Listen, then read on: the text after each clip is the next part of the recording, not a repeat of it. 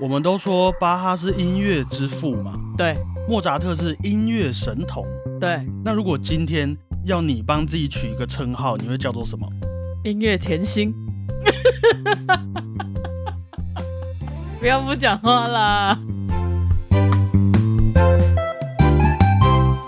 我最近啊都玩《梦幻家园》，玩到半夜哦。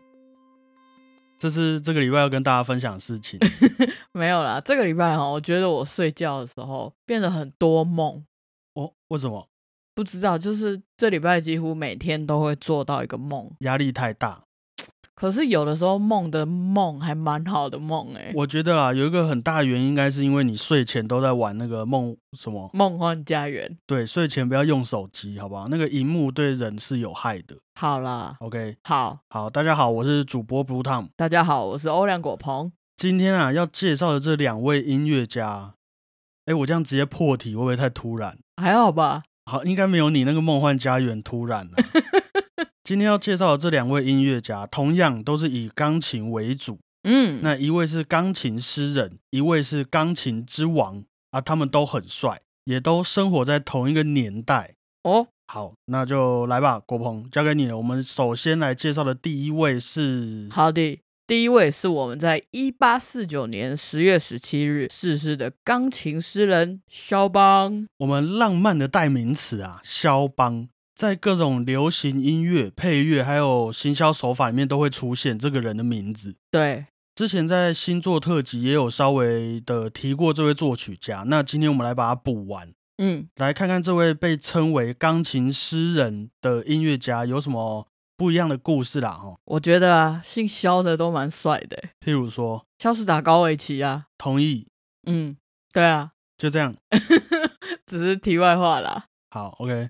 肖邦在一八一零年出生在波兰首都华沙附近的一个小镇。嗯，那他是一位法国和波兰的混血儿。法波混血儿，对，法波。嗯，家里面啊从事一些教育的工作。嗯，所以他的爸爸妈妈也对小孩子还不错，教育家嘛。嗯，从小啊，肖邦就对音乐很有兴趣，那常常会弹家里面的钢琴。于是他的父母也借由这个机会来对肖邦。一个机会教育，培养一些音乐的基本知识。嗯，他们没有哎，学这个没有用啊，这样他们没有这样子啊。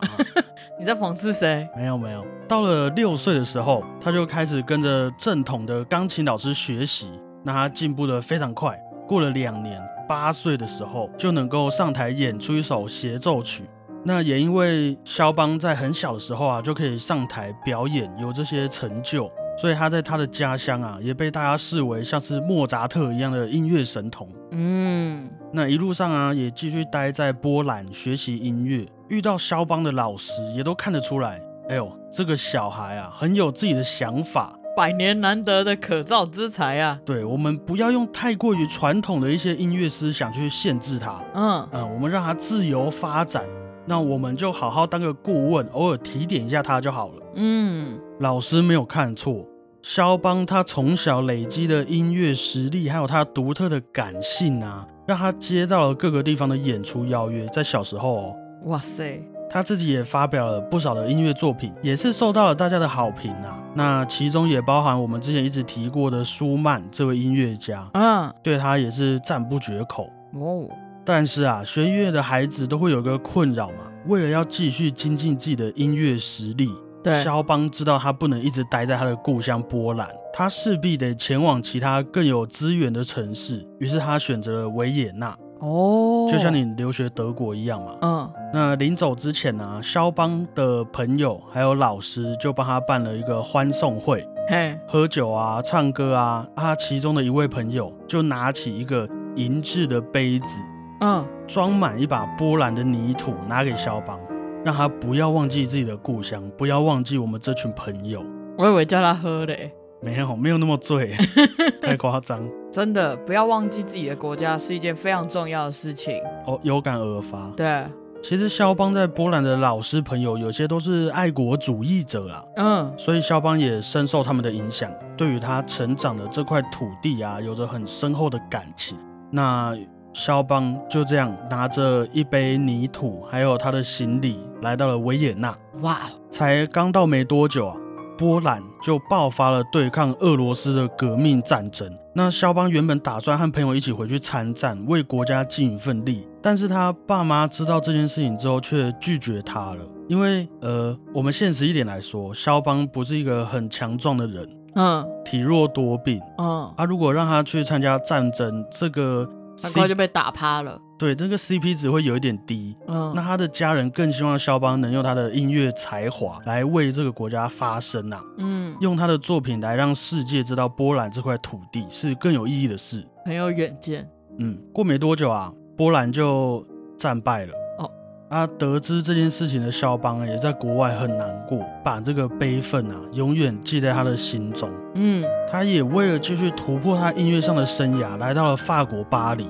那很快的，他的音乐实力受到大家的瞩目啊，嗯，很多名门贵族都希望肖邦能够当他们的钢琴老师，嗯，而且据说他收到的大部分学生也都是女学生呐。哎呦，肖邦在当老师的同时啊，也不停的演奏给大家听，他也成为了当时法国的一位钢琴明星。嗯，那这样走来一路上，当然他也认识了不少的音乐家嘛，毕竟在这个圈子。对啊，譬如说白辽士，还有待会要介绍的李斯特等人，众星云集呀。对他们也都非常的照顾肖邦，嗯，而且也很乐意把肖邦介绍给当地的一些名门望族，嗯，那甚至肖邦还在李斯特举办的一场宴会上啊，遇到了一位他非常喜爱的对象。我最喜欢听这种了，同时也是一位法国的小说家，叫做乔治桑。哦，我有听过。你有听过？对，乔治桑当时啊，其实离过婚，而且他还有小孩。嗯，平常他也喜欢穿一些裤子啊，叼着烟斗，打扮的和当时的男生很像。嗯，而这件事情在那一个社会，其实是一件蛮新潮的事，没有女生会这样子做，很特别啊。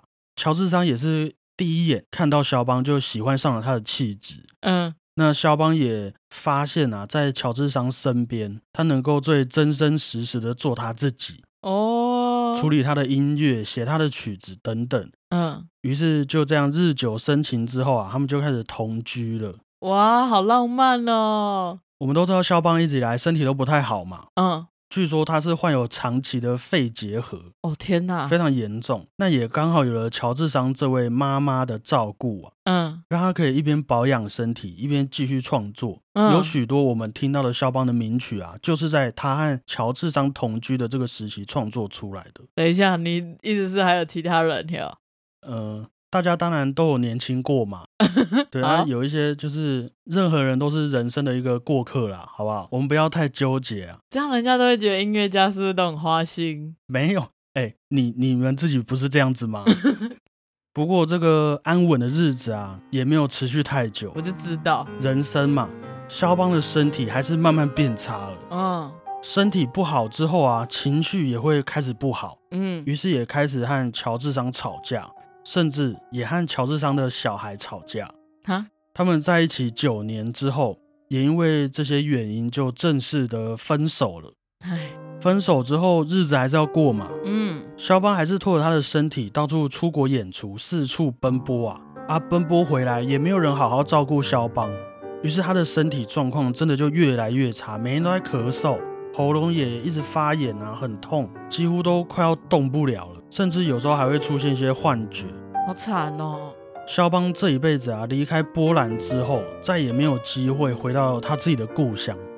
在他音乐生涯中的最后一段日子啊，还据说因为病情太严重，体重掉到了差不多四十五公斤左右，好难想象哦，非常瘦啊。最后的日记里面啊，也夹了一束他的前女友乔治桑的头发，作为纪念吧。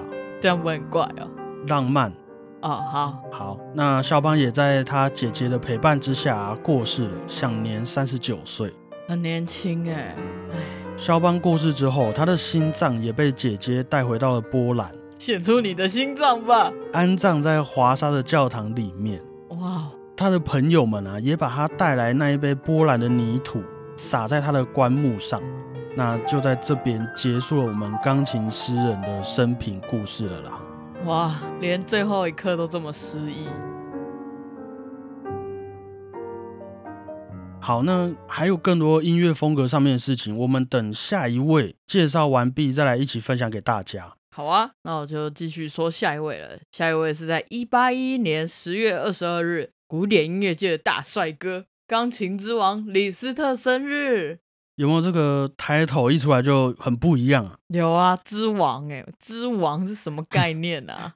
我们的钢琴之王李斯特是一位匈牙利的作曲家，也是钢琴演奏家。嗯，因为他的爸爸本身就是一位比较业余的钢琴家啦，所以李斯特也是从小就开始接触钢琴了。八岁开始练习作曲，九岁就上台演出，太快了，太快了。后来啊，也为了更专业的音乐技能。前往到了奥地利学习音乐，哎，在这边和肖邦都差不多。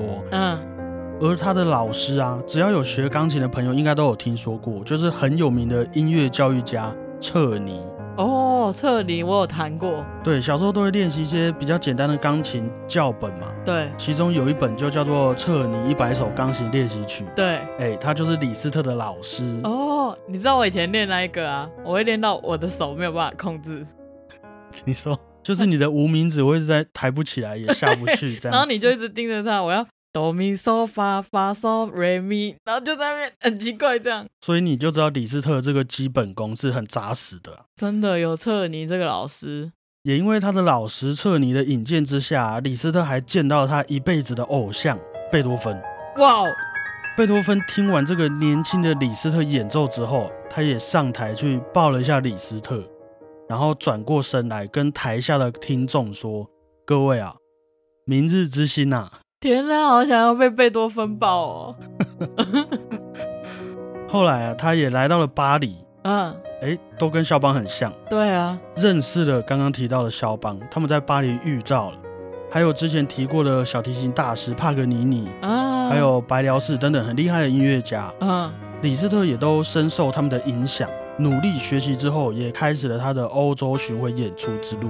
哇，当然啊，有资格巡回，就代表李斯特本身就有一定被大家喜爱的程度嘛。对，这个程度呢，大概是他每一次演出结束，都会不小心的留下一些东西给观众当做纪念啊，可能是他的手套啊。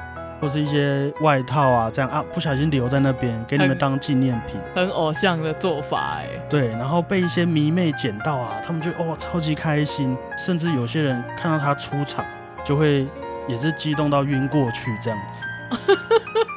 不夸，大概是这种程度的一位音乐偶像啦。嗯。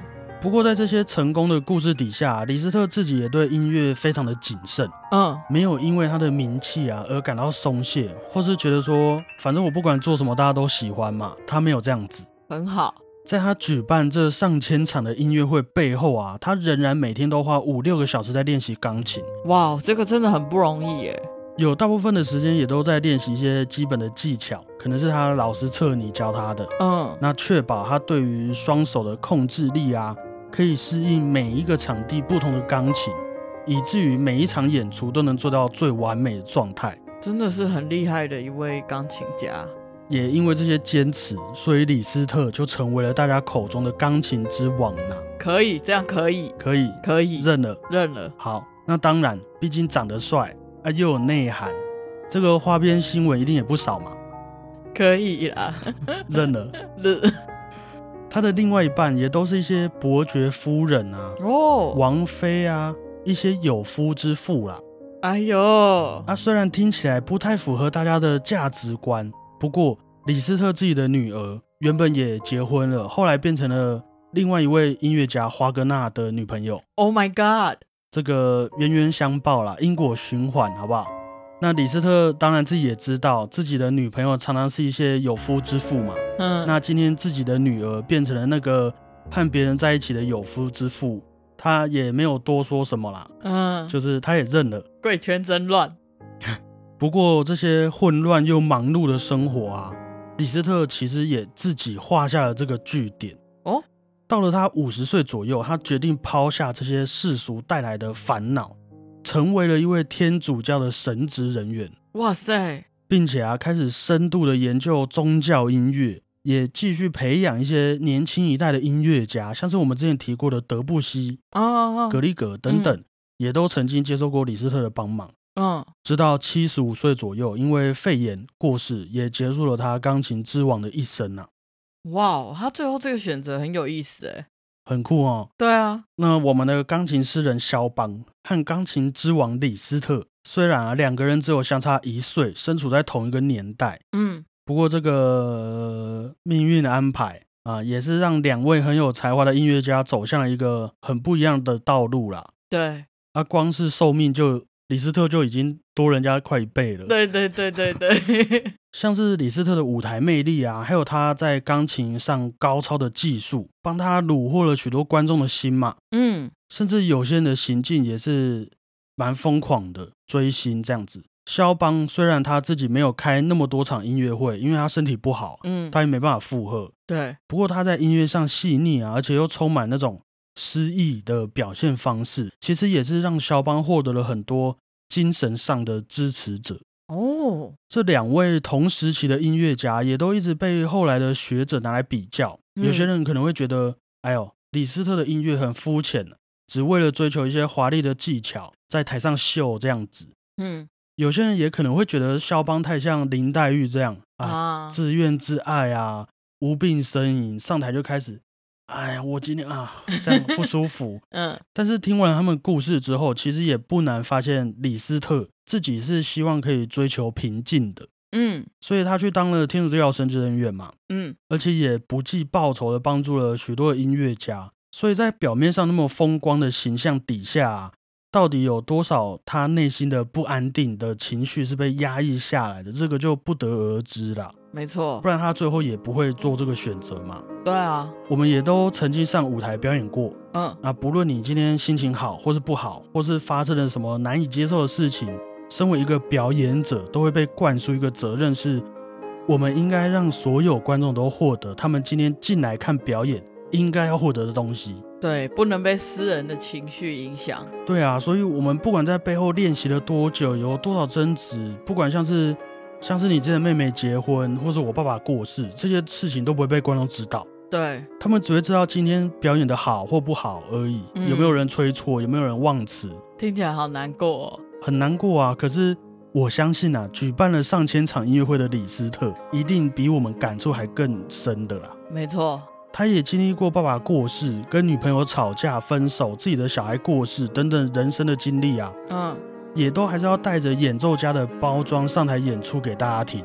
嗯，虽然李斯特的音乐听起来大部分都很华丽，但是在这个华丽的背后啊，说不定是有点压抑的，需要被安慰的，甚至是说不出口的，好不好？大家有时间可以再去听一看他的音乐，一定也会有不一样的理解啦。嗯。那肖邦也是，我以前会觉得他的音乐就是要多浪漫就多浪漫，嗯，大家的印象应该都这样子啊。对啊，然后就会跟红酒啊、跟巧克力扯在一起嘛。所以我以前在听肖邦的音乐，就会觉得啊，你只要感性到一个爆表，就是一个好听的肖邦。嗯，但是我们听完他的故事，也可以体会到他其实是一个一直很想念故乡的音乐家嘛。对。那他对于波兰的革命啊，遭到其他国家统治之后的那种无力感，嗯，其实也都能在他的作品里面感受到一点这种情绪。对啊，我觉得音乐家就是会把自己身上所发生的事情，然后表达在音乐里面。其实有时候也会不小心把自己的一些秘密也写进去了。对，可能自己不太希望被别人看到的东西变成你的创作。嗯，这就是有趣的地方，我觉得。对啊，像是肖邦。他的曲子即便听起来很浪漫嘛，很好听，可是也不是很流气、很扁平的那种浪漫。对，更多的是我们去研究之后啊，就会发现隐藏在里面的一些怒火，嗯，有没有？对于战争的不满，对故乡的思念，还有对于这个啊无力的人生的一种探讨等等。没错，我那么爱国，可是我身体又那么差。偏偏我就只能用音乐来报效我的国家。嗯，这个其实相信他自己在心境上的转折，也是一般人很难想象的啦。真的，所以好不好？大家也可以去听听看肖邦的曲子。其实大家有意无意应该都听到蛮多的。嗯，很多地方都会放啊，或是电视也会有配乐这样。尤其我们听完这一集，你听完这一集之后。再听到那些广告歌曲，应该也会有不一样的感触，好不好？对啊，没有表象那么浪漫。